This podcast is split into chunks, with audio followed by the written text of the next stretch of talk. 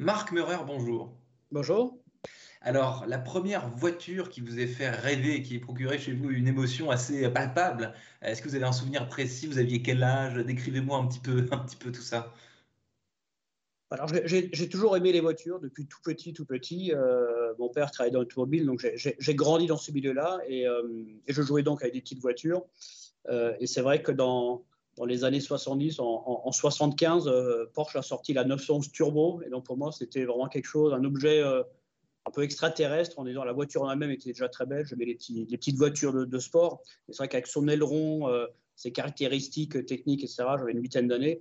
Hmm. ça m'a marqué et je crois que ça, ça, ça amplifiait encore déjà mon amour pour l'automobile et ma passion automobile.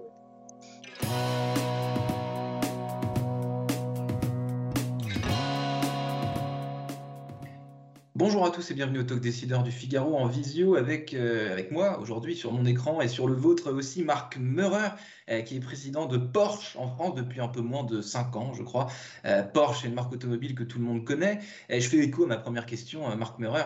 Est-ce que travailler chez Porsche pour l'enfant que vous étiez avec cette, espèce de souvenir un peu, un peu, un peu, un peu palpitant, travailler chez Porsche, a fortiori devenir le patron de Porsche, est-ce que c'est un rêve de gosse quoi, ou un rêve de jeune adulte Oui, parfois on me dit, tu as la chance, tu es, payé pour vivre ta passion. Euh, alors, c'est vrai que c'est une, une, marque de l'extérieur qui est formidable. Donc, euh, c'est forcément une marque qui fait rêver. Et, euh, donc, depuis effectivement un peu plus de trois ans et demi maintenant, je suis à la direction de, Porsche, on voit aussi qu'à l'intérieur, en management, les valeurs de l'entreprise qu'on ne voit pas forcément de l'extérieur sont, hors du commun. Et donc effectivement, c'est de l'extérieur, c'est déjà une très belle marque, et de l'intérieur, on se rend compte de toutes les, qualités intrinsèques euh, dans les, dans les, relations humaines, dans le fonctionnement de la marque. Donc oui, c'est un rêve. on, va parler un peu justement, euh, Marc Meurer, de culture d'entreprise, de management, ce que vous venez d'évoquer. Vous avez passé euh, avant ça, vous plus de 7 ans dans le groupe euh, Volkswagen, 14 ans, je crois, chez, euh, chez Renault. Est-ce que la culture d'entreprise, donc là, une marque française, d'autres allemandes, est-ce que qu'est-ce qui, qu'est-ce qui change justement quand on, quand on va d'un groupe auto à l'autre, même si c'est pas évidemment pas les mêmes véhicules, évidemment pas les mêmes clients, à l'intérieur, avant de parler des clients, justement, à l'intérieur de ces différentes entreprises, qu'est-ce qui diffère, qu'est-ce qui, qu'est-ce qui change, quoi? Alors, dans, toutes les entreprises pour, lesquelles j'ai travaillé, il y a déjà un dénominateur commun, c'est en général les personnes sont, extrêmement passionnées par, par l'automobile et très, très dédiées. Chaque marque a ses, caractéristiques, ses problématiques, etc. Donc ça, c'est quelque chose de commun.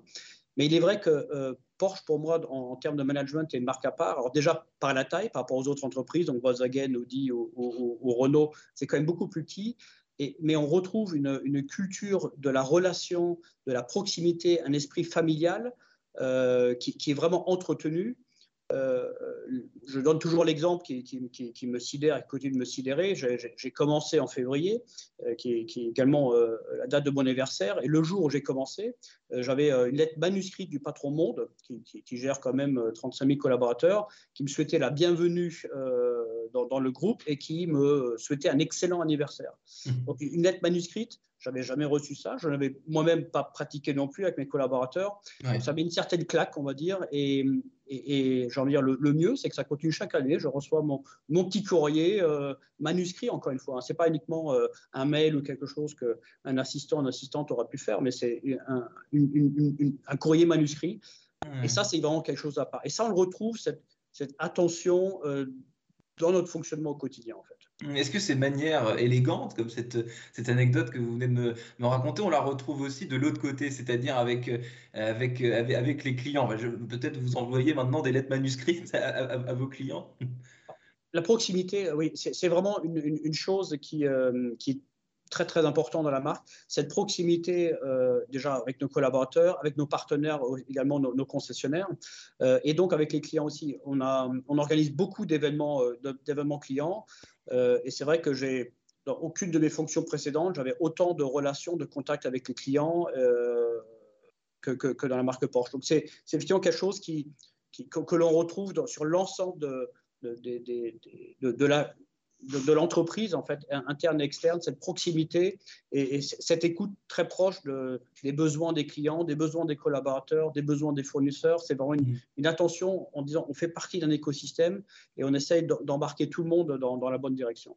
Vous évoquez l'écosystème euh, Porsche, euh, parce qu'à la différence d'un groupe automobile plus traditionnel, euh, Porsche c'est quelque chose de, très premium, avec une, cible de, clients très premium, des passionnés hein, aussi, vous l'avez euh, vous, dit. Et puis surtout, Porsche, c'est une marque qui relève quasiment du, fantasme. quoi. C'est un, un, un univers un peu à part. Oui, la, la, passion, c'est ce qui nous guide au quotidien. Et, effectivement, je rencontre énormément de, clients euh, qui ont dit voilà, dès, le plus, petit âge, je rêvais euh, d'une Porsche. Et, notre, signature en anglais, c'est Driven by Dreams, c'est animé par nos rêves. Et, euh, c'est effectivement pour nous quelque chose de, clé. C'est on, est, euh, euh, nous, sommes sur la passion, et cette passion est parfois éveillée comme chez moi, d'ailleurs très, très, jeune. Et je rencontre régulièrement des clients qui m'ont dit bah voilà, j'ai épargné pendant 10 ans, pendant 20 ans, pendant 25 ans pour pouvoir m'acheter ma première Porsche, etc. Et c'est ce, côté rêve dont vous parlez, passion, c'est vraiment dans, notre ADN profond. Et l'âge, de vos, clients, si on parle de, des passionnés euh, Porsche, ceux qui possèdent une Porsche, euh, il y, a des jeunes, des moins jeunes, ils ont, ils ont quel âge en moyenne, vous diriez? Ils ont, euh, Elle ressemble à quoi, cette, clientèle Porsche France? En fait, c'est comme toujours, une moyenne, c'est difficile à décrire.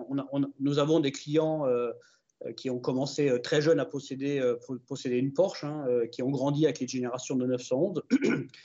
on a aussi des des personnes qui, euh, euh, qui, en fait, au bout d'un certain succès, on va dire, euh, personnel ou veulent se faire plaisir, globalement, c'est déjà, en général, on achète une Porsche pour soi-même. Ça, c'est aussi par rapport à d'autres marques que j'ai vues, ce n'est pas uniquement un, objet, etc. C'est vraiment la concrétisation, je me fais plaisir, j'ai réussi ou je, ou je souhaite me faire plaisir.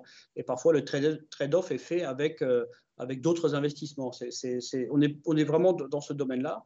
Dans le euh, cadeau très personnel qu'on s'offre à soi-même. Hein, euh. Oui, oui, alors ça, je, le vois très très souvent. Et, d'ailleurs, ce n'est pas uniquement valable en France, c'est sur pas mal d'enquêtes. C'est dans certains marchés, euh, on nous dit, bah, voilà, j'ai hésité à me faire plaisir avec des femmes, avec un, un, bijou, et j'ai préféré m'offrir une Porsche, etc. Donc on est vraiment dans, beaucoup plus dans la passion, dans l'objet, qui peut se transmettre d'ailleurs de génération en génération. Ça, vous savez, 70% des Porsches construites roulent toujours et sont entretenues. Donc on n'est vraiment pas du tout sur un objet de consommation, mais, bien sur un, élément, un bel, objet qu'on souhaite garder ou, transmettre. Et transmettre, d'ailleurs, c'est ce que j'allais euh, vous dire. Le secteur automobile, aujourd'hui, Marc Meurer, il fait face à de nombreux enjeux sociétaux, environnementaux. Euh, et donc, vous, chez Porsche, j'imagine que, enfin, je sais pas, j'imagine, j'ai vu que vous ne coupiez pas à cela sur le, euh, marché de l'électrique, par exemple. vous êtes à fond dedans, là, vous, vous y réfléchissez, j'imagine ça bouillonne de réflexion, de, oui, oui, alors on, est toujours tourné vers, vers l'avant. On, regarde toujours comment, euh, comment euh, continuer à entretenir les passions et le rêve. Et, euh, c'est vrai qu'aujourd'hui, on tient les, les, les, contraintes font qu'on va vers l'électrique. en fait, on a commencé, nous, très très tôt à électrifier nos gammes, dès 2010-2011 avec, avec l'hybride. Et en 2015, on a présenté déjà le, concept car Mission E, qui est devenu Taycan, Taycan, on voit un peu derrière moi, donc, dès 2013-14, on avait déjà euh, en tête que de venir avec une voiture électrique ultra performante euh, qui continue à procurer ce, plaisir de conduite, cette passion. Mmh. Donc, donc c'est vrai, on, va aussi euh, sur le marché électrique. donc on a nos moteurs traditionnels comme sur la 911, on a des hybrides rechargeables comme sur Panamera par exemple et Cayenne, et on a également maintenant une, gamme de véhicules électriques qui va, qui va s'intensifier. Mmh, vous le disiez tout à l'heure, Marc Meurer, euh, quand on a une Porsche, on la garde, on, la, on s'en occupe, on, euh, on, la, on, choisit, euh, on la transmet.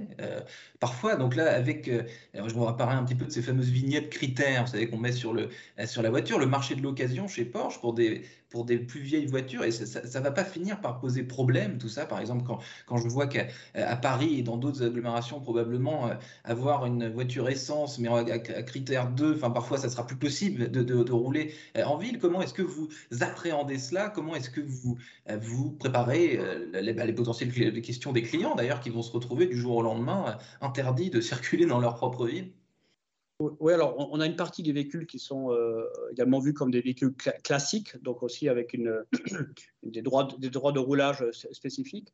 on a un certain nombre de, d'évolution également sur, sur, lequel nous travaillons. Euh, par exemple, nous, sommes en train de construire une usine au Chili qui va fabriquer du fuel synthétique, ce que nous appelons du e-fuel, qui hmm. prend en fait du CO2 dans, l'atmosphère pour pouvoir ensuite le, euh, être transformé en méthanol avec de l'eau.